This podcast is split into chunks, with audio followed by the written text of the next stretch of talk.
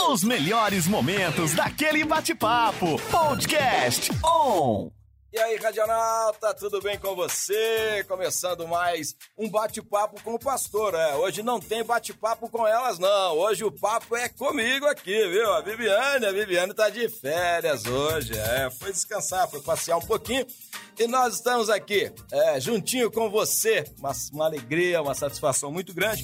E hoje, pra gente conversar sobre uma temática, um assunto que é importantíssimo. Né? mês de setembro, né? a gente já já sabe, Setembro Amarelo é o mês de prevenção contra uh, este mal que assola a sociedade, que é o suicídio. Então, nós precisamos realmente tocar nesse assunto, um assunto muito delicado, mas hoje nós uh, temos a presença de alguém muito especial com a gente aqui no estúdio da Web Rádio para esse papo é, e com certeza vai te abençoar muito. Você fica aí ligado, conectado com a gente. Se fizer sentido para você, aproveita, compartilhe, viu? Depois esse conteúdo também está lá nos nossos podcasts, lá no Spotify. Você acessa o Spotify da On Web Rádio e você também é, tem acesso a esse conteúdo para compartilhar com alguém. Se você é, realmente sabe de alguém que precisa, né? É, um pouco mais de informação sobre esse assunto, fica muito à vontade. Mas eu estou recebendo aqui a Sabrina Correia, ela que é mestre em psicologia e terapia comportamental, nos deu a honra uh, de participar com a gente aqui do programa Bate-Papo com o Pastor. E eu quero já começar uh, dizendo para você, Sabrina, que é uma honra te receber. Muito obrigado por doar esse tempo tão precioso. Não foi fácil não, viu, gente? Tá pensando o quê, né? Mas, Sabrina, seja muito bem-vinda à On Web Rádio para a gente falar um pouquinho desse assunto né, tão importante, essa uh, prevenção ao suicídio. Tudo bem com você? Tudo bem, pastor. Muito obrigada. Eu que agradeço pela confiança de poder compartilhar um pouco sobre esse assunto que é tão desafiador. É. Mas eu acredito que ao final desse bate-papo a gente se sinta mais preparado para ajudar as pessoas a terem uma vida melhor. Amém. Ou também amém. a buscar ajuda se a gente perceber que a gente está precisando de ajuda. Tá certo, muito bacana. É, Sabrina, a gente já conversou um pouquinho, estamos nos conhecendo mais, né? Uh, acho que eu não falei isso para você, vou falar agora, né? Você uh, lembra muito uma prima da minha esposa, uma mineirinha, lá de Uberlândia. O nome dela é Patrícia. Depois, se eu te mostrar a foto, você fala, acho que é minha irmã gêmea essa daí, né? Aí, né? Então, muito bacana isso. Mas, ó, muito obrigado mesmo por estar com a gente. Quero começar esse papo contigo, uh, você contando um pouquinho mais da tua história, né? Uh, você já vem de uma família de tradição evangélica ou não? Você teve uma experiência com Jesus em algum momento assim? Fala um pouquinho pra gente dessa tua história como que você chegou a ser né, uma mulher de Deus hoje, evangélica, que professa a sua fé. Eu vim de um lar cristão, né? De um não nasceu cristão. em berço evangélico, não? Ah, nasci foi... sim. Não, não foi de madeira? O pessoal fala nascer num berço, né? Não, vim de um não. lar cristão, é... metodista, né? Ah, então, metodista, que bacana. E... Mas eu considero que eu tive uma experiência mesmo, pessoal, com Deus a, a, com os meus 15 anos, né? Olha, na minha legal. adolescência. Então, de fato, foi um impacto na minha vida, né? Benção. Andar mais perto de Deus. E eu falo que é um privilégio ser uma adolescente que pode é, conhecer o Senhor e fazer as suas escolhas pautadas nisso, né? Então Benção. foi um resgate mesmo de Deus na minha vida e eu pude começar a minha caminhada com o Senhor que a partir legal. dessa idade. A gente se converteu mais ou menos assim, ó, quase que na mesma idade, embora você seja muito mais novinha que eu, né? Mas uh, eu me converti com 16 anos uhum. e também assim, mas a, a minha família havia se voltado para o Senhor, né? Minha mãe estava longe da igreja, meu pai não era convertido e de repente um problema sério na família fez a minha mãe é, retornar ao Evangelho, né? Aí meu pai se converteu e aí depois a gente foi também tendo uma experiência com o Senhor, né? Então é muito bacana. Ainda bem que Jesus me alcançou na minha adolescência, né? Penso a mesma coisa. Para os psicólogos é a melhor fase que tem é a adolescência, viu, gente? Não é, Sabrina? Você É tem muito, assim, uh, paciente nessa faixa etária ou não? Tem? Sim, tem. atendo também, bastante É. adolescente. É. Eu gosto bastante. Eu acho que eles É. são muito interessantes, É, cheios né? é, dos seus conflitos, mas que podem ser resolvidos, Com né? certeza. Certeza. Eu agradeço muito aos psicólogos aí, porque me ajudaram muito com a minha filha, que é psicóloga hoje, como a gente conversou antes, né? Uh, mas para ela fez um bem muito grande é, ter realmente um tempo na adolescência com um terapeuta, né? Nossa, ajudou demais. Obrigado, Jesus, pelos psicólogos aí, né? Tá Amém. bom? E, e, o que fez você se apaixonar por essa área da ciência, pela psicologia, assim? Você teve uh, algum tipo de contato antes ou, de repente, você foi pensar em um curso superior, uma formação, e aí vou fazer psicologia? Teve uma direção de Deus? Como que você uh, se tornou uma psicóloga? Pastor, eu sempre tive um perfil mais introspectivo, mais é. observador, né? E muito de acolher, de ajudar. Então, hoje, até quem me conheceu, né, na adolescência, disse é. que não tinha outra profissão para ah. escolher, né? Porque, de fato, era a minha cara, né? Que legal. Então, eu, eu tinha muita vontade de poder ajudar, de fato, as pessoas a poderem superar suas dificuldades porque a gente tem as nossas dificuldades emocionais, Sim. elas fazem parte da vida. É, com né? certeza, né? E o mais importante é a gente conseguir atravessar e ultrapassar esses obstáculos. Então, eu queria ser um agente é, de Deus, né, nas mãos de Deus também, para ajudar muitas pessoas a terem vidas melhores. E, e, você chegou a se inspirar em algum psicólogo, assim, de repente, é, na fase, pô, vou me formar, vou decidir agora o uh, ah, que, que eu vou fazer da minha vida? Teve, assim, alguém na família que já trabalha na área? Como que você conseguiu? Não, você é psicóloga, como que foi isso? Não, não foi, não tinha, não, não tinha. tinha não, ninguém. Meus pais são da saúde também, mas é. É, era isso que eu, que eu Os sabia seus pais fazer. têm formação em que área? É, odontologia e medicina, ah, então, tá. É, mas eu não quis ir por essa área porque eu sabia que tinha que ser é, dessa outra forma. Dessa era, era assim que eu sabia ajudar, era ouvindo, né? Era poder Você já tinha esse perfil assim de ser mais ouvinte? Sim, muito. Então... Eu acho que eu nunca poderia ser psicólogo. o pessoal, o senhor fala muito, pastor. Eu não tenho muita paciência para ficar ouvindo, não, viu? Ah, eu tenho, é, pastor. Eu é... gosto de ouvir. Então, acho que isso me ajudou a escolher. Muito interessante isso, né? A, a minha esposa, se ela sentar com alguém para aconselhamento, ela tem essa capacidade de ficar uma hora, duas horas só ouvindo. Aí eu falo, minha filha puxou para você, porque ela fica lá ouvindo. Então, é cada um com seu perfil, né? Isso é tão lindo. As pessoas são assim únicas, são muito especiais, né? E é tão bacana quando uh, o ser humano descobre, né? Realmente o propósito de Deus para a vida dele. Poxa, isso aí, aí encaixou, né?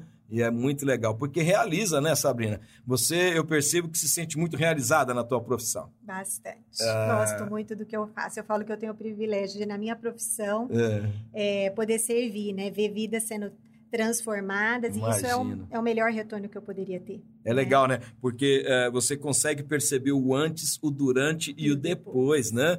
E, e, é legal. Uh, as pessoas às vezes pensam que uh, a terapia é para sempre, né? Não, a terapia ela vai te ajudar num determinado momento. Pode até ser que você volte num outro momento, mas a, a ideia é que seja um acompanhamento de um certo tempo, mas que a pessoa daqui a pouco, né?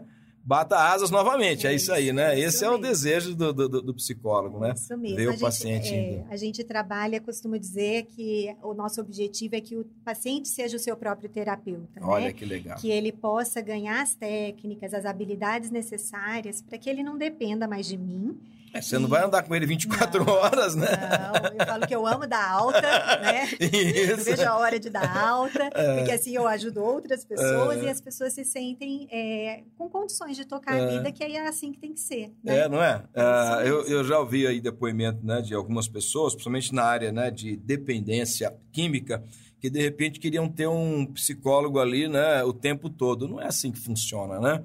Ah, acho que o psicólogo até se sente mal, né? Se ele não conseguir dar essa alta para o paciente, não é? é Porque esse é o objetivo, né? E hoje a gente tem um, um assunto aqui, né? Um assunto muito delicado, né? Para se tocar, que é essa questão do suicídio, né? É muito delicado falar sobre isso.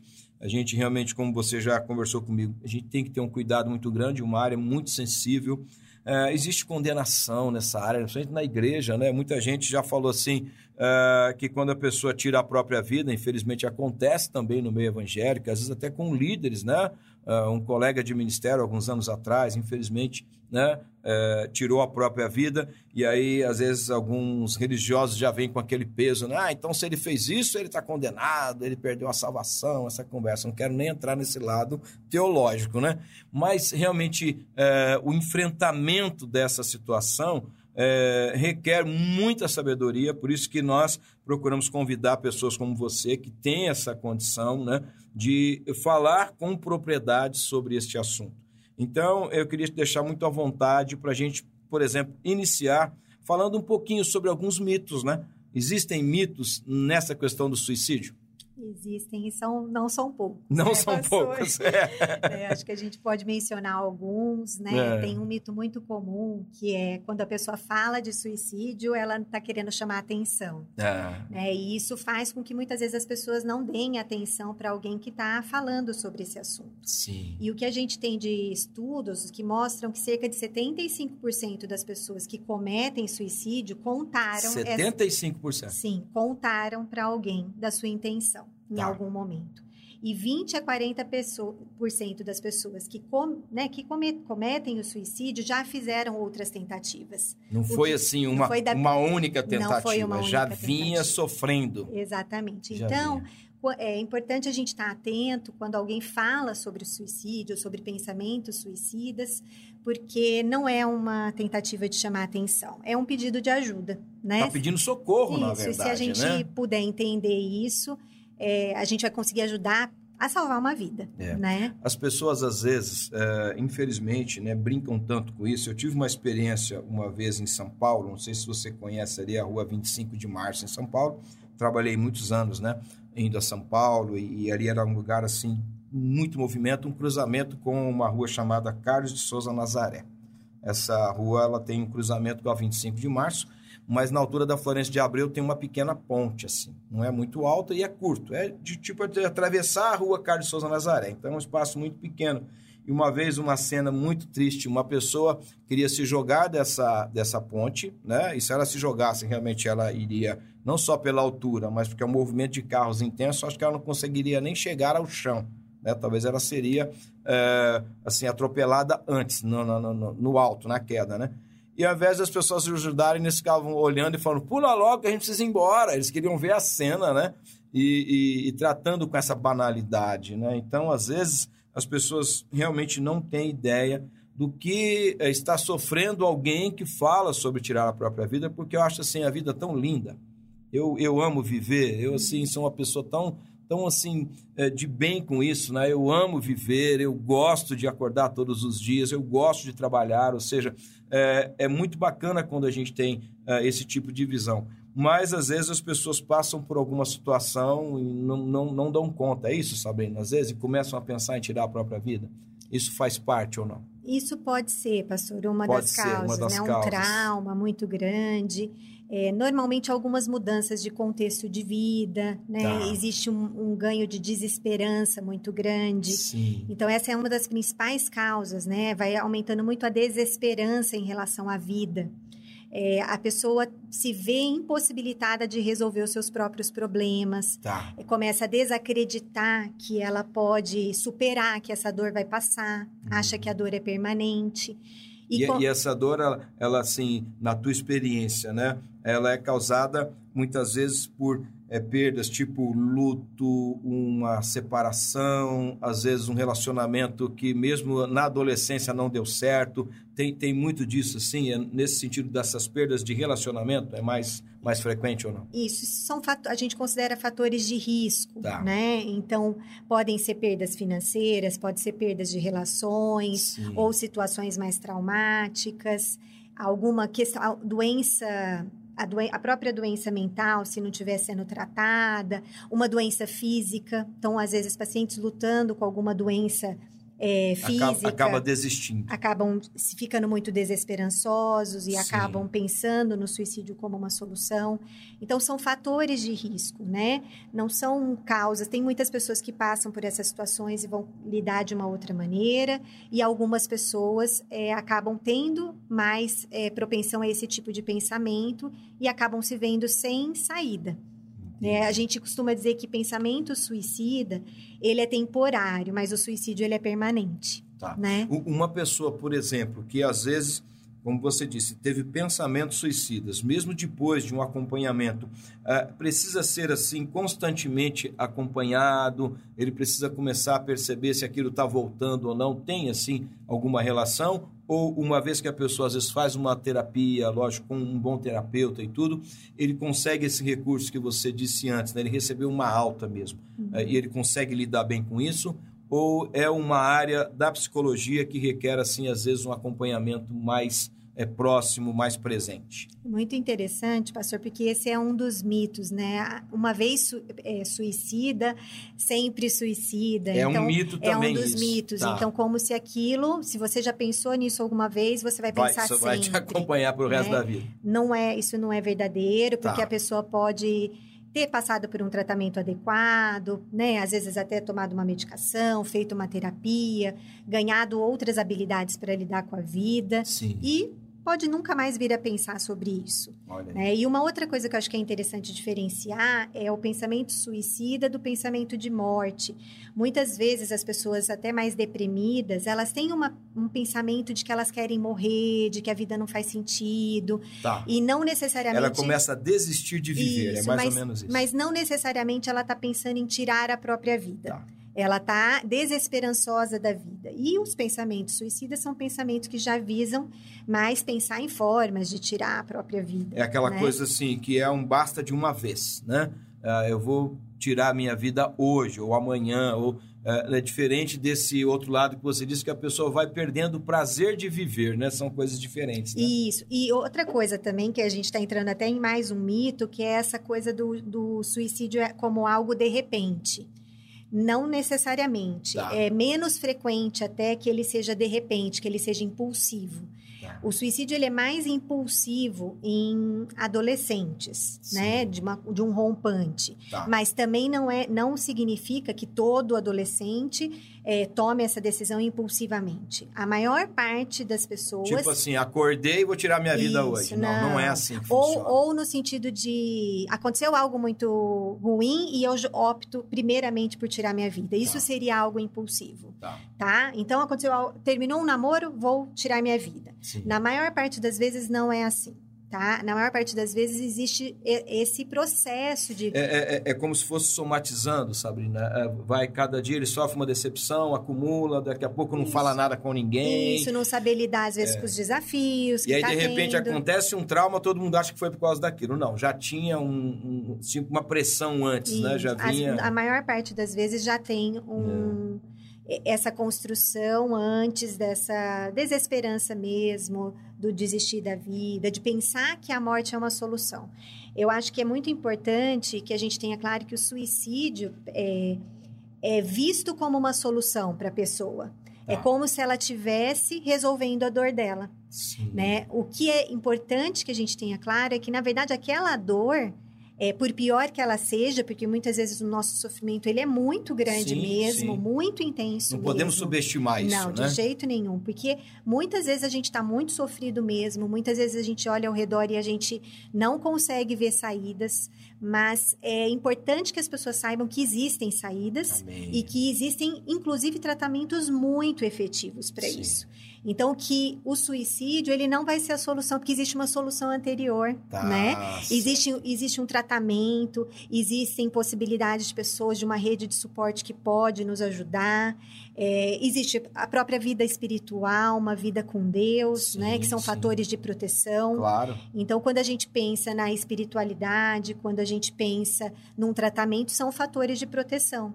Tá. Cientificamente, assim, é, nós né, sabemos dessa tricotomia, né? O ser humano, corpo, alma e espírito, nós é, somos esse ser completo, né? Deus nos criou assim. Uh, então, às vezes, a questão física uh, também interfere nas emoções por conta de hormônios, uma série de coisas, e isso pode deixar a pessoa, às vezes, mais depressiva também e começar a pensar nesse desvalor, não ter forças para lidar com alguns traumas da vida. Isso tudo contribui, assim, na, na psicologia. Uh, é possível dar uma orientação também para que esse paciente, por exemplo, procure, às vezes, um médico da área, um nutricionista que possa ajudá-lo também a tentar descobrir se há algum distúrbio. Existe essa, essa questão também ou não? Sim, pastor, é importante a gente ter essa visão do todo, né? Do tá. cor, o corpo faz parte de quem nós somos.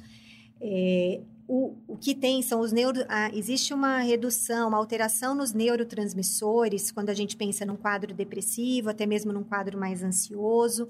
E quando a gente pensa nos neurotransmissores, a gente vai precisar muitas vezes inserir uma medicação. Tá. Eu costumo sempre fazer a comparação, né? Se eu estou diabética e me prescrevem insulina, eu vou tomar insulina porque está faltando tá. insulina no meu corpo. Hum. Então, se eu de repente eu estou num quadro mais depressivo, que eu não estou respondendo apenas a uma terapia, por que, que eu não posso tomar uma medicação que produz mais desses neurotransmissores sim, e que vai me ajudar a ter, a treinar essas habilidades na terapia e a lidar com os problemas, né? Então, é importante às vezes para o paciente entender isso, né? Que às vezes é, o psicólogo vai até um, uma certa área e de repente ele precisa de um apoio de mais um terapeuta, é assim também? É, seria de um médico psiquiatra, né? É, aí um, um, vai, vai, se ajudando, uma Isso, equipe. Isso, uma pra, equipe. Pra... E, e, tem casos sempre, se chega primeiro, às vezes chega, às vezes o paciente chega para nós vindo do psiquiatra, tá. porque tá. o, o padrão ouro né, de tratamento é associar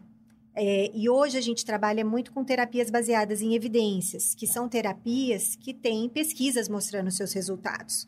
Então, a gente tem muita pesquisa que mostra que hoje depressão, ansiedade. Quando você fala de pesquisa, são as pesquisas científicas. Científicas, exatamente. Tá. Então, além das pesquisas, a gente comprova, a gente tem mais de 20 anos de experiência clínica que comprova os resultados dessa Sim, metodologia, né? Então, é muito, muito interessante ver. Por isso, e tem casos que a gente não precisa precisa de intervenção medicamentosa. É, tem casos que já vem do psiquiatra, já está com alguma medicação e a gente vai trabalhar. É, trabalhar na terapia e depois o próprio psiquiatra retira a medicação depois de um tempo. É, então, existem essas diferenças.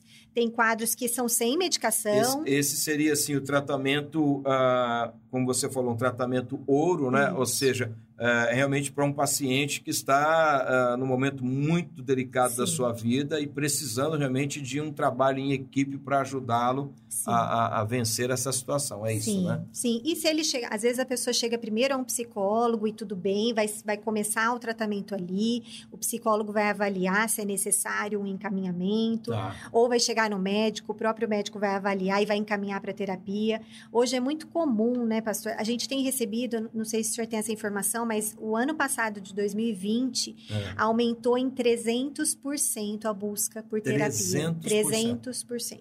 Você atribui muito disso ao momento da pandemia?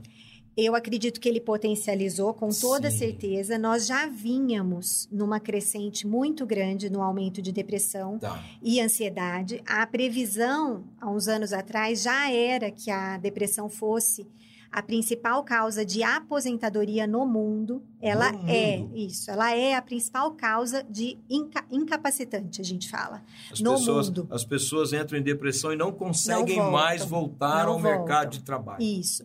Então ela já é. Isso e, é muito isso, triste, hein, Sabrina? Muito triste. Isso antes da pandemia. Tá. Agora, pós-pandemia, a gente já tem observado é, um aumento maior de, dos, de, dos transtornos de humor e de outros transtornos. Porque foi uma situação de fato sim, que exigiu sim. muito de nós, que trouxe muitas mudanças, perdas, muitas pessoas. Você, você acredita que mesmo agora, o pós-pandemia, né? Porque a gente sabe que algumas pessoas tinham algumas reservas, né? Falando financeiramente, sim. né? Algumas talvez tinham aonde se apoiar um pouco mais, mas de repente a pandemia foi agravando a situação de todos e de repente a pessoa não tem é, talvez mais o suporte que ela tinha no início da pandemia até porque ninguém sabia quanto isso ia durar, né, Sabrina? A gente né, ainda estava, assim, meio que né, é, no escuro em relação a tudo que poderia acontecer. Mas hoje a gente já tem visto que a perda foi muito grande. Você acredita que isso ainda pode aumentar? Eu, eu acredito que já está, já está aumentando. A demanda está aumentando já mais está aumentando. Ainda. Essa é uma experiência nossa, quando a gente pensa na equipe como um todo, tá. nos colegas, a gente vê que, de fato, é, essa demanda aumentou para todo mundo. E natural, porque foi um período de perdas financeiras, perdas de pessoas queridas. Sim. Muitas vezes ter que lidar, muitas pessoas lidaram com a própria doença e tiveram Sim. que se recuperar. Estão lidando, às vezes, com medo de adoecer de novo. É, né? Algumas uh, ficaram com algumas sequelas, Sim. infelizmente, né? Uh, como essa doença é tão desconhecida ainda, né? Algumas pessoas estão sofrendo até hoje algumas sequelas porque passaram por aquele momento e às vezes também acharam que iam perder a vida ali, né? É, porque algumas uh, lidaram bem, né? Por exemplo, eu tenho na família pessoas que tiveram aí o Covid e foi muito tranquilo, né? Mas eu tenho outros que chegaram a óbito, não na família, mas pessoas queridas, próximas, né? E que infelizmente não, não conseguiram Sim. vencer a doença. E tem aqueles que tiveram já um momento mais difícil, né? Venceram a doença, mas a gente fala assim, né? Passou ali na portinha do céu, né? Quase que, que né? Então, é, ela volta, volta diferente, né? Eu tenho percebido isso em algumas pessoas. Sim. Que, que ficaram, assim, num momento muito crítico e agora estão olhando para a vida de outra forma. Isso é interessante também, né? Sim. né? É, a gente fala que, é, dentro da terapia cognitiva comportamental, o que a gente acredita é que não são as situações que geram emoção. Eu não fico deprimido porque eu perdi alguém ou porque eu fiquei doente. Ah. Eu deprimo pela maneira como eu penso a situação. Tá, entendi. Então, o meu pensamento, a maneira como eu interpreto as situações, geram as emoções e levam ao comportamento. Então, se eu começo a enxergar a minha vida é, e se eu ficar doente de novo? E se eu não conseguir me recuperar? E se as coisas não se estabilizarem financeiramente? Essa, essa preocupação tão grande com o amanhã, Exatamente. né? Exatamente. Aumenta é. a minha ansiedade. Jesus tratou muito Isso. disso. É tão lindo, né? É, por isso Jesus. que ele fala, não andeis ansiosos por coisa alguma. Por coisa alguma. Né? E o apóstolo Paulo, quando ele fala aos filipenses, né? É, sobre essa questão da mente saudável, eu acho tão lindo, né? Acho que é Filipenses 4.8, hein? Se eu tiver errado, corrijam o pastor uhum. aí, né? Mas ele fala é, tudo que é amável, né? tudo que é puro, é, tudo que é de boa fama, ou seja, só coisa boa habite o seu pensamento. Isso. Né? É, é o é, é. princípio de que o, ali começa, é no pensamento que começa. Tá. Nisso pensai, né? A palavra Isso, diz. ele fala no final, é. isso, né? E, Pensem nessas coisas exatamente. aí. Né? Então, a importância, e se eu penso, por exemplo, que a vida não tem mais valor, que eu não sou adequado, que eu não sou capaz, que as pessoas não, não me valorizam, é, que as coisas não vão melhorar, esses pensamentos são pensamentos que puxam a tristeza, que levam à depressão. Então, tá. não necessariamente são as situações, mas a maneira como eu passei a interpretar aquilo que tá. acontecia comigo. É, é, a leitura que eu faço, né? É. A maneira como eu Como enxergo, eu penso, é. né? Como eu me vejo, tá. né? E por isso que né, eu gosto tanto daquele versículo que fala é, renovai, é, transformai-vos pela renovação da vossa mente. É, e aí 12, né? E aí continua, para que experimenteis qual seja qual seja a boa, perfeita e agradável vontade de Deus. Então, se a gente quer experimentar, eu vou precisar transformar minha mente. Tá. Eu vou precisar transformar a maneira como eu penso e adequar, e aqui a gente pode dizer, adequar a maneira como Deus nos vê. E não como... Aqui a gente pode dizer, lá no consultório ela não pode, não.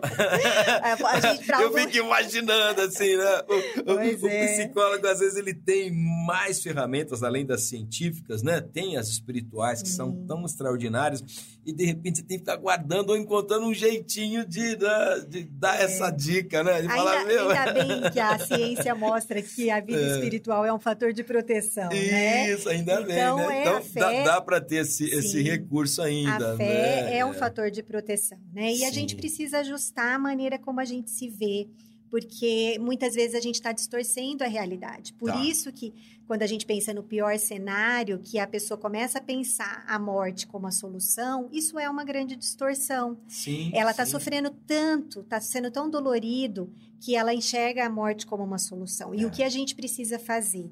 Né, se a gente estiver numa situação dessa, é buscar uma ajuda, porque a gente provavelmente não está conseguindo enxergar é, os recursos e a saída que a gente tem. Entendi. E se a gente encontrar alguém nessa situação, que a gente também esteja preparado para ajudar.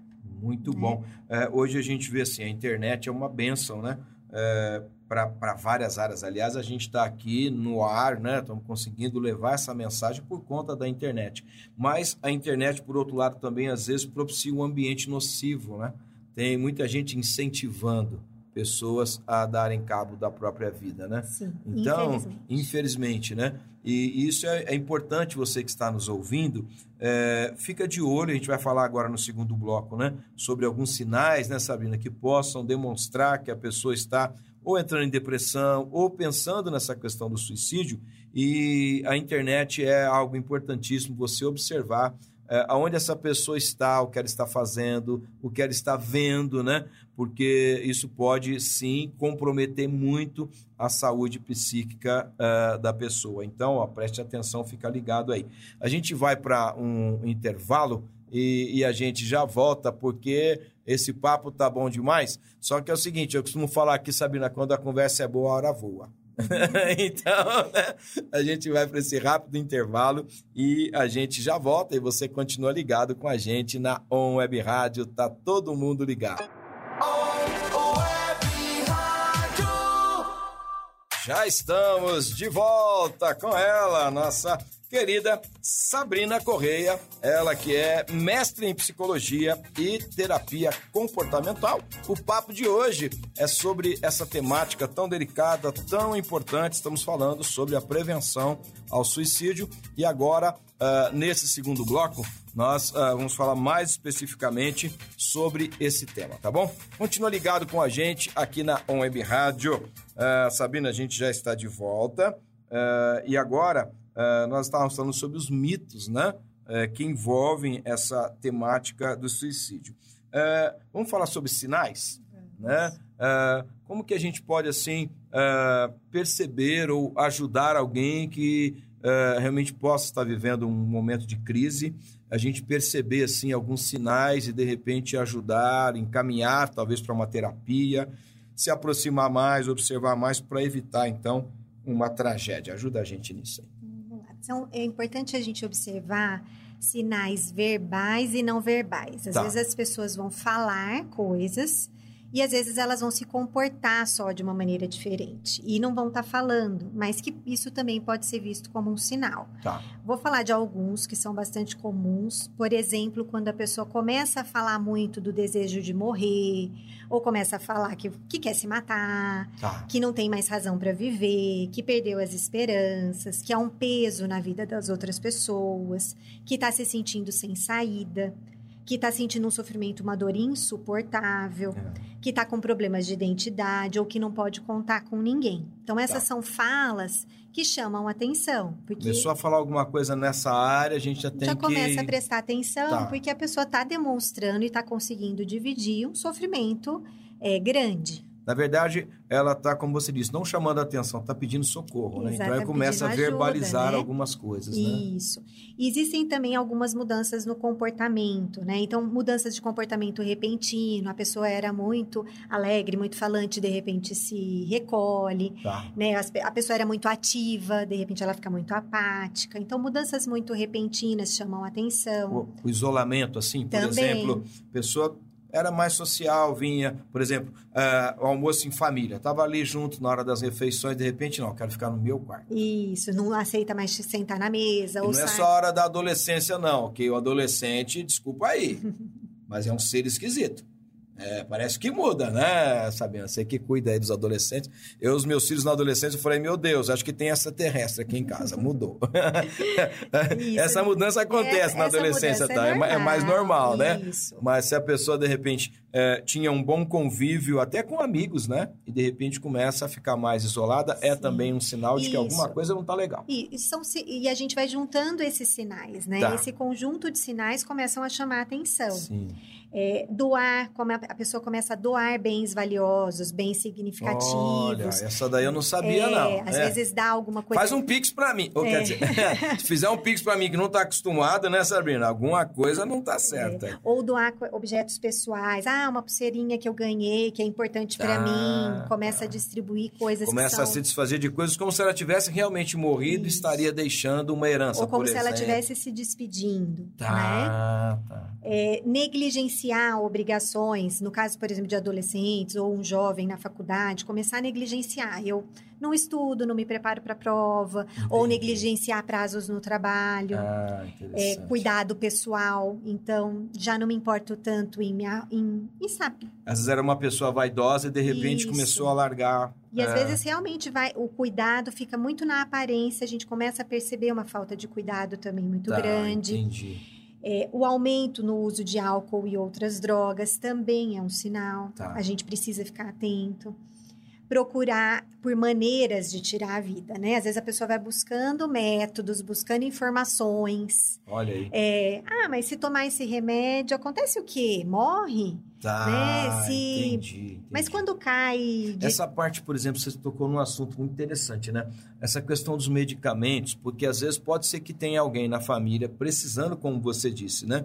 De alguns medicamentos aí os tarja preta, vamos dizer, por alguma situação que está vivendo, tem que tomar um cuidado muito grande, assim, em preservar isso, em, em, guardar isso, porque pode ter outra pessoa na família que às vezes está com esse tipo de pensamento aí, né? Olhando para aquele medicamento, pensando em usá-lo para... Se a né? gente percebe esses sinais, todo... todo é, tudo aquilo que pode ser um possível meio de tirar a própria vida, tá. a gente precisa tentar tirar de pé. Certo, tá? entendi. Um outro sinal é isolar, que a gente já se falou, falou né? É. Problema de excesso de sono ou falta de sono. Hum. Então, eu começo a dormir mais do que eu dormia, ou muito pouco visitar ou ligar para pessoas que há muito tempo não ligava para se despedir, como se fosse uma Olha, despedida. interessante. Isso daí é uma coisa também que eu não tinha ouvido ainda. É como você falou, né? Uh, tá realmente assim se despedindo, tá dando tchau para todo mundo. Sim. E viu como isso não é algo repentino, né? É tá, algo que está sendo tá. pensado, que está sendo no decorrer de um tempo que vem se agravando. Entendi. Não é, não foi necessariamente repentino. Tá. É, o aumento da agressividade também pode ser um sinal, demonstrar muito cansaço e adquirir os próprios meios de tirar a própria vida. Às vezes a pessoa começa a comprar, compra uma faca, Olha compra uma coisa. corda e daí e, e, não necessariamente compra no dia que vai usar, né? Tá. Mas vai se preparando, porque muitas vezes as pessoas também estão ambivalentes entre querer tirar a própria vida, elas não têm certeza o tempo todo. Tá. É, então, essa coisa de que quem quer tirar a sua própria vida, tira. Não, essas pessoas estão lidando o tempo todo com isso. Não, acho que é o melhor, não, é mas um, talvez é um eu não conflito, né? Exatamente. É um conflito muito grande. É, é, eu costumo, assim, é, perceber, né? Não, não, lidei com pessoas diretamente como pastor, naquilo que você disse, a pessoa pensa em tirar a vida achando que essa é a solução, né? Sim. Existe uma, uma outra situação situação muito comum para nós, né, que lidamos com famílias, de pessoas que às vezes acham que o divórcio é a solução. Né? E quando a gente sabe que não é a solução, o problema não está ali, né? não é o separar-se que vai resolver, às vezes até piora. Né? Talvez a pessoa, e eu conheci, Sabrina, pessoas que tentaram tirar a vida e não conseguiram. Minha amiga, que sofrimento. Ah, uma vez, um adulto já, ele trabalhava com produtos para supermercado, distribuindo vários produtos. Ele tomou um veneno para rato. Mas, no desespero dele, ele correu para a rua e ia passando um médico. O médico conseguiu salvá-lo, mas a qualidade de vida dele foi terrível. E depois veio a morrer, mas com sofrimento muito grande. Né? E num projeto social que nós tínhamos, uma vez uma garota também, é, já não estava nem mais no projeto social, já tinha é, sido liberada após os 18 anos, né? as pessoas eram liberadas, e ela também tentou é, se matar, eu fui vê-la no, no, no, hospital, né? e também acaba com a vida, porque às vezes aquele envenenamento não mata, mas destrói um órgão interno, cria uma série, né? Então, olha como que isso é grave, né? É, é, terrível, muito né? Triste, muito triste. Muito triste. E é, eu acho que é, é válido lembrar que não, esses sinais, eles também não vêm todos juntos, né? Tá. Porque senão a gente fica esperando que... É, ah, não, tipo um investigador isso. de polícia, também não é isso, Não, né? e, e como se às vezes tem um, dois sinais que estão chamando a atenção, já é relevante tá. para a gente prestar um pouco mais de atenção. Sim. E daí não sei nem se não vale a pena a gente conversar um pouquinho de como que a gente pode ajudar, né? Não, claro, fica à vontade. Aqui a mestre é você, é. É, então, então fica à vontade. falar um pouquinho, né, Sim. de como que a gente ajuda, porque o primeiro passo, de fato, é reconhecer esses sinais tá. de pessoas ao nosso redor que a gente está percebendo que está sinalizando que não Houve estão bem. Houve uma mudança no comportamento. Uma Alguma coisa não está legal. Outra, outros sinais, né, que, que esse relato da desesperança, próprio quadro mais depressivo ou um aumento muito grande de ansiedade. Tá. E uma das, das formas, né, tem alguns passos aí se a gente for pensar em como ajudar. O primeiro deles é perguntar. É, perguntar claramente, olha, você está pensando? Você falou isso para mim. Ser objetivo, ser sim, é objetivo, é importante. Né? Então, assim, você está pensando em fazer alguma coisa? O que, que por que, que você tem falado isso? Ah. Porque as pessoas elas estão querendo ser ouvidas e que ser ajudadas. Né? Elas... E, e, isso mesmo, assim, uma pergunta de, de um ente querido, tipo assim, o pai com o filho, é, você acha que Sim. É, ser franco e honesto assim é Sim, é importante? estou te percebendo assim, você tá. me falou isso, o que, que aconteceu? Tá. O que, que você tem pensado? É, como que você tem pensado a sua vida? Né? Porque a gente... Esse é um outro mito, pastor, de que a é. gente não pode perguntar. Ah. É como se a gente não pudesse perguntar, porque é, se eu perguntar, é, eu vou estimular. É, ou, tipo, eu tô invadindo a privacidade, isso, que também tem isso também aí, né? Principalmente na, nessa faixa aí do, do, adolescente com o jovem, né? É, é, a minha vida, eu, eu sei o que eu faço, isso. eu me cuido. Não, Agora, vamos verdade... imaginar uma pessoa que está nesse sofrimento, pensando que a vida dela não vale a pena, pensando que às vezes até as pessoas não se importam. Tá. Quando ela de alguma forma sinalizou e ela não tem essa esse retorno, é como se tivesse confirmado ah, é, aquela eu, ideia. É, já, já, vezes, tenho a resposta, é, né? E às vezes é porque as pessoas também têm medo de se aproximar e perguntar e fazer alguma coisa errada. Mas se a gente quer ajudar, eu posso perguntar com muito, muito carinho, sem, des, né, sem invalidar o que a pessoa está sentindo, que aí é o próximo passo. Eu, não adianta só eu perguntar e não escutar. Tá. Eu preciso escutar com atenção, eu preciso escutar com empatia. Valorizar aquele Isso, momento, né? E virar e falar, olha, nossa, eu entendo, deve estar tá difícil, né? Que bom que você me falou. E daí sim é, a gente não, vai. Não, não, ficar, às vezes, querendo dar uma dura aí, é. né? Ai, que besteira. É, que besteira. Você tem tudo na vida. Isso, é, né? eu tava imaginando isso na hora que você falou, né? De repente vai perguntar, a pessoa fala. Não, eu tô assim mesmo. Por que tá é. pensando nisso? Você Nossa, tem tudo. Exatamente. A minha vida é tão mais difícil que a sua. Isso. É. Aí não, perguntar desse jeito não, não Também adianta. não vai adiantar não, nada. Daí né? é melhor não.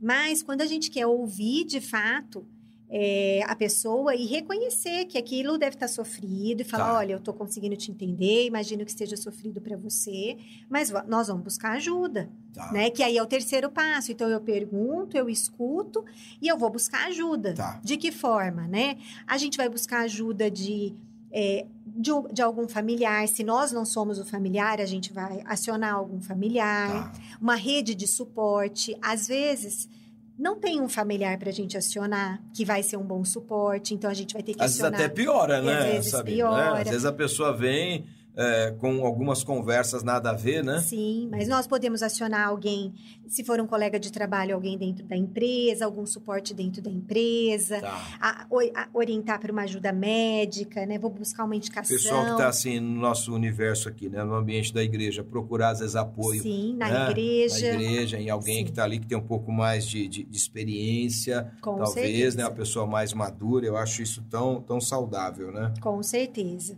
Então, buscar, é, ajudar essa pessoa a buscar ajuda e também não ficar com essa responsabilidade só para si, porque ou a gente é treinado para ajudar essas pessoas, somos profissionais que ajudamos, ou a gente não vai conseguir ajudar sozinha aquela pessoa. Tá.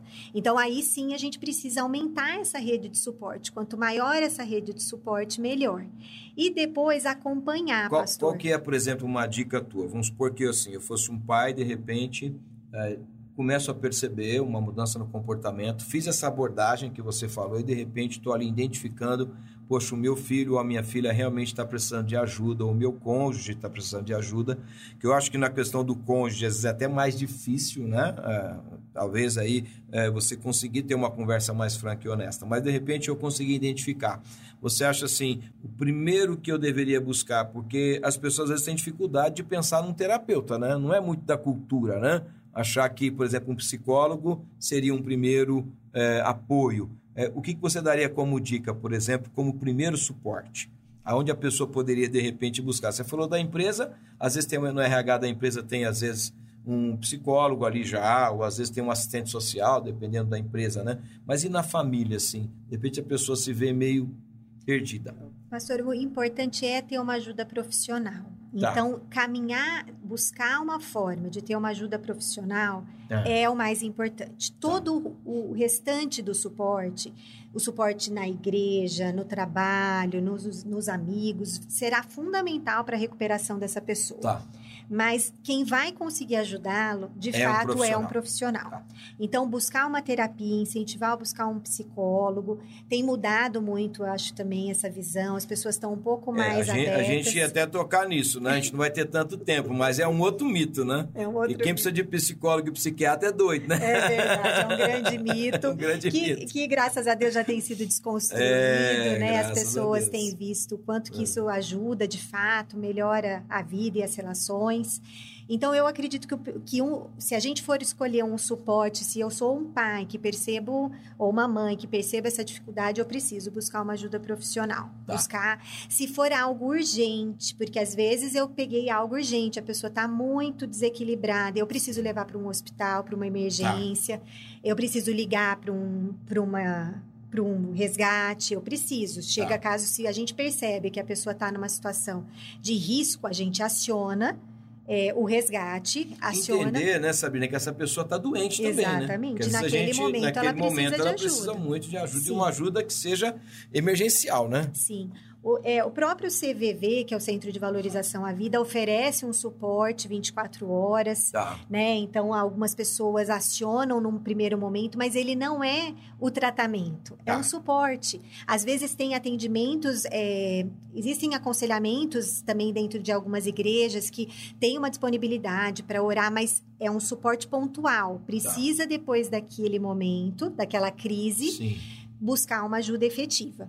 Então, num primeiro momento, você que está nos ouvindo aqui, num primeiro momento é importantíssimo, né? Assim como quando você tem algum problema de saúde específico, você precisa de um médico naquela especialidade Assim também, na questão aí que nós estamos tratando de prevenção ao suicídio, você precisa do apoio de um terapeuta, de um profissional da psicologia, seria o melhor caminho, né, Sabrina? Isso, isso ou uma avaliação psiquiátrica, né? Daí tá. a pessoa pode é, escolher por onde ela quer começar. Normalmente, essas, essas áreas vão se completar. Tá. Tá. Né? E uma coisa também que vale a pena é isso: em situação de crise, a gente vai precisar de uma decisão mais imediata, tá. de um apoio mais imediato, às vezes até de levar até um hospital. Agora, numa situação em que eu percebi esses sinais, eu vou abordar e vou começar a aumentar essa rede de apoio, buscar alguém, estar próximo, Sim. que é o último passo. Não adianta só a gente perguntar, ouvir, buscar uma ajuda e depois nunca mais acompanhar essa tá, pessoa, tá, né? É, é. Então fazer um acompanhamento de, olha, como que tá, você tem ido, você tá melhor. Lógico que se é alguém mais próximo da gente, a gente faz isso muito mais naturalmente, sim, né? Sim. Mas às vezes as pessoas não são tão próximas, são dentro do nosso núcleo familiar, mas dá uma ligada, fazer uma ligação, mandar uma mensagem para também acompanhar. Tem uma coisa, Sabrina, que você tocou aí que é importantíssimo porque uh, a gente sabe né, que esse tipo de acompanhamento, né, o psicológico, até mesmo o psiquiátrico, né, ele demanda um tempo. É, não, não, é como assim um outro tipo de, de doença que de repente você toma uma medicação ali uma semana, 15 dias, de repente resolveu, né? E você não vai precisar mais ter contato com aquilo. Com a terapia não é assim, né? As doenças emocionais, elas requerem um tempo maior e uma compreensão também da família, né? Entender que aquilo de fato é um problema a ser tratado e que vai precisar ter paciência. Sim. Né? Vai demandar tempo. Sim. Talvez eu acho que esse é o maior desafio dos terapeutas, né? O pessoal é. acha que é assim, a toque de caixa, né? É, é. acho que. Tá. Não, o senhor está me ouvindo? Estou te ouvindo aqui. Você não está se ouvindo aí? Não, não estou. Ah, mas pode continuar, pode continuar. Pode continuar, então, fica à vontade. Tá não, está se ouvindo. Não, não podemos perder essa, esse papo aqui, não. Tá tudo certo. É, uma, ah. é, eu, eu, a gente tem se surpreendido, pastor, porque de, a gente trabalha com uma abordagem de terapia que ela é mais rápida. Tá. Ela tem um tempo, mas ela é uma abordagem que ela é mais direcionada e isso faz com que o tempo dela seja um pouco menor do que terapias tradicionais. Tá, tá. Então a gente vê um envolvimento muito grande do paciente dentro desse processo. E a própria família começa a perceber as mudanças também. É, se, se há um tratamento que, de certa forma, é mais intensivo, o resultado também, né? Exatamente. Pode, às vezes. E se as né? pessoas se envolvem dentro do processo e as pessoas querem também, as pessoas querem ter uma vida melhor.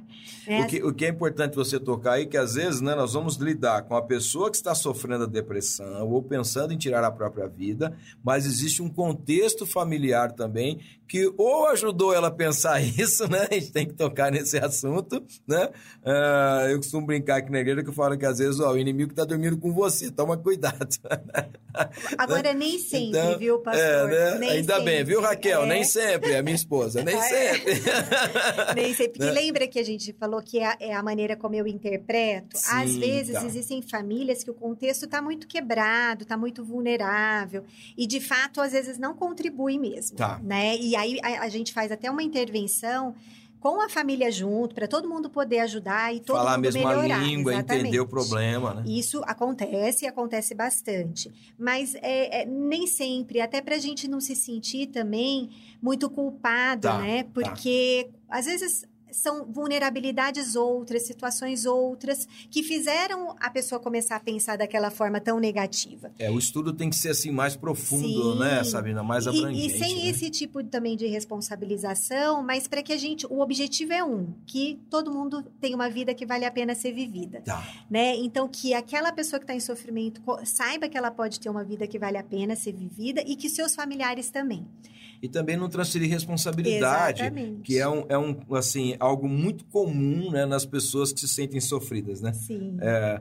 eles sempre não olham para si, né? Eu não, eu não sou o problema. O problema é o contexto em que eu vivo, é o meu pai, é a minha mãe, é, são os meus colegas de trabalho e tal, sempre tentando transferir, né? Que são é... as distorções da maneira da gente isso, pensar e é. o quanto que isso aumenta o nosso sofrimento, tá, né? Tá. Porque se a gente conseguir enxergar o todo, talvez eu consiga ter uma visão mais realista. Isso. Então acho que esse é o grande foco, né? A gente é. conseguir também é, ajudar é, essas pessoas a enxergarem a vida de uma outra forma.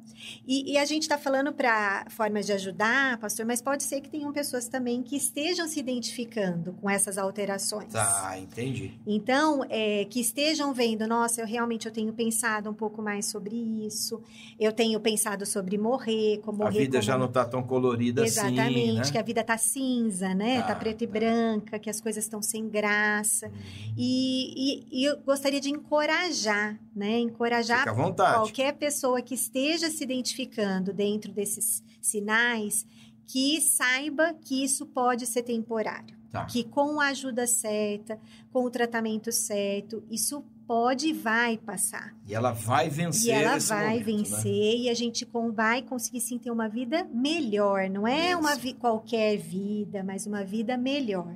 Né? De fato, uma vida que vale, a gente costuma dizer que é uma vida que vale a pena ser vivida.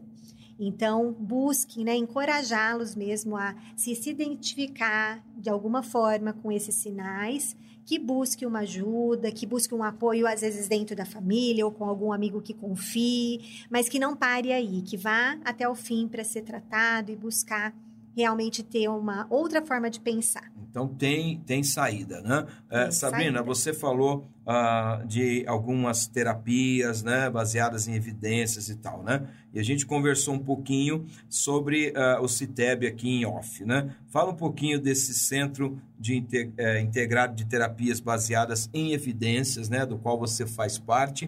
Uh, a gente está assim partindo aqui para os finalmente. Você viu como que a hora voa? Te falei, né? Uh, vou querer que você volte aqui para a gente falar mais aí uh, sobre assuntos relacionados à, à, área da psicologia. Mas fala um pouquinho para a gente do CITEB. O CITEB ele é um centro que promove tanto terapias baseadas em evidências como treinamentos de habilidades é, baseados em evidências também, que são... É, é, um, é uma, uma, equipe lá? É uma equipe, eu e a Cássia, que é a minha tá. amiga, sócia, irmã de anos. Ah, que legal. E que a gente dirige, né, o CITEB, a gente coordena essa equipe, tem equipe com outros profissionais. Vocês treinam profissionais também ou não? Só atendem o paciente mesmo? Nós participamos de treinamento de profissionais, mas em outro contexto. Tá, tá. Esses profissionais já são profissionais especializados em terapia cognitiva comportamental tá. que é a terapia. A, a, gente atua com duas abordagens no CITEB: a terapia cognitiva comportamental e comportamental dialética. Tá. Essas são abordagens que têm resultados aí para a maior parte dos transtornos do humor. Então, muitas a, TCC, que é a terapia cognitiva comportamental, considerada padrão ouro para o tratamento de depressão e ansiedade e outros transtornos, e a dialética comportamental para o tratamento de transtornos de personalidade borderline, que são transtornos e ou transtornos de alta desregulação emocional. Ah. Então a gente está muito acostumado também a tratar com pacientes que estejam em risco e que vão treinando novas habilidades e saem do risco. Tem sido muito lindo, pastor, porque esses treinamentos é, que a gente chama ele, ele tem um nome que chama Viva, né? Ah. Treinamento de habilidades em DBT. Esse, esse treinamento, muitas pessoas têm sido transformadas, que eram pessoas que tem, tinham tentativas de suicídio e que agora conseguem lidar com a vida que com benção, mais habilidade. Então, isso... E como que as pessoas é, fazem, por exemplo, para ter esse contato com o CITEB, né? Ah, ele é, procura, ele marca um, um tipo uma consulta,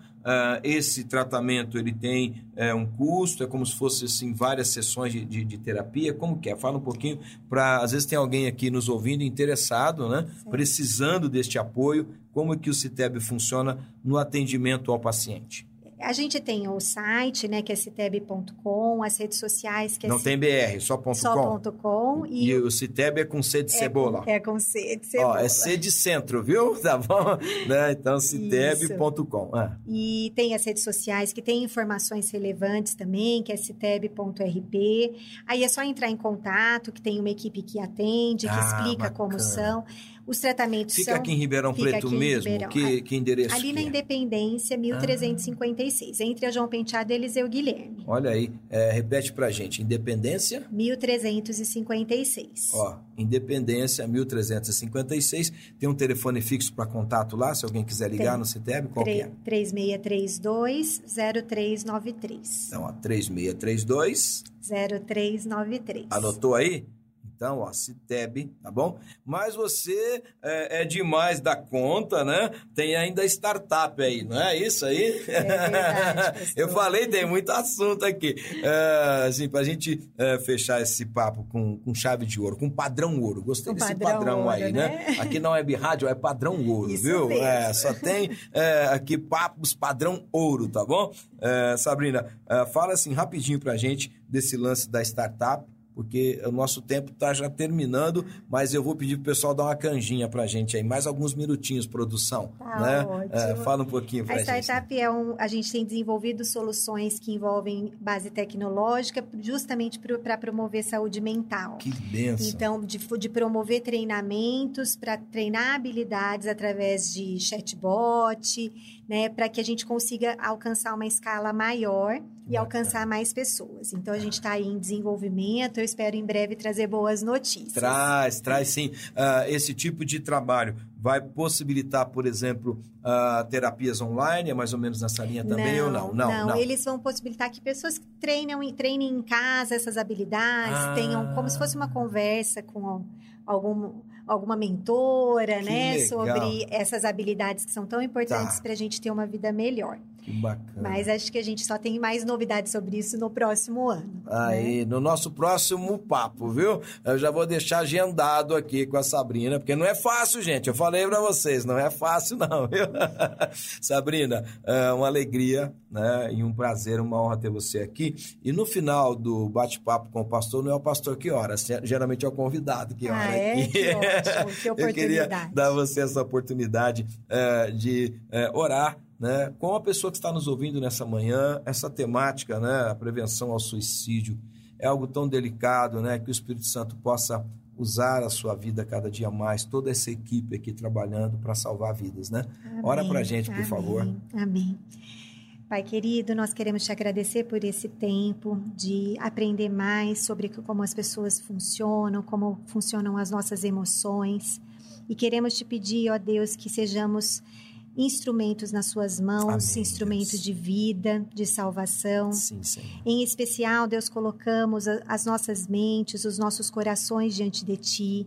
E se houver, ó Deus, alguém nos ouvindo nesse momento que precisa de uma palavra de esperança, de um fôlego novo Abençoa, de vida, Senhor. que o Senhor esteja alcançando a mente, o coração, sim. que o Senhor renove, ó Deus, a expectativa para uma vida melhor, uma vida inteira diante do Senhor, que essa pessoa saiba, Deus, dos planos lindos que o Senhor tem para a vida dela Amém. e que ela saiba do valor da vida dela para ti, Senhor. Que sejamos instrumento de vida por onde passarmos sim, sim. e que o Senhor nos abençoe e nos ajude nesse tempo, Pai. Oramos a Ti em nome de Jesus. Amém. Que alegria. Queria uh, mais uma hora com a Sabrina, viu? Pastor, queria agradecer uh, pela oportunidade puxa. e agradecer a todos que nos nós, ouviram. Nós é que agradecemos e a Web Rádio está com as portas abertas, tá? Qualquer novidade lá no Citeb, na startup, né? É, manda para a gente aqui, tá bom? A gente tem assim um prazer enorme em estar divulgando é, ações tão maravilhosas quanto essa que promovem vida, né? E esse é o nosso propósito, né? O propósito dessa rádio é esse, é promover a vida, é falar do reino, né? E para nós foi uma alegria muito grande ter você nesta manhã. E para você que acompanhou, né, o papo com o pastor de hoje, é, esse bate-papo tão gostoso com a Sabrina é, Correia, é, fica ligado, compartilha isso aí, de repente você tem um amigo, uma amiga, né? Alguém da família, alguém do seu convívio aí no trabalho, na universidade, não perca tempo compartilhe esse conteúdo. É, daqui a pouquinho vai estar à disposição aí o podcast no nosso Spotify. Você tem condições de entrar aí no Spotify da Web Rádio, acessar esse conteúdo e compartilhar. Continua com a gente, a programação segue. On Web Rádio, tá todo mundo ligado. Deus te abençoe. Você ouviu Podcast On.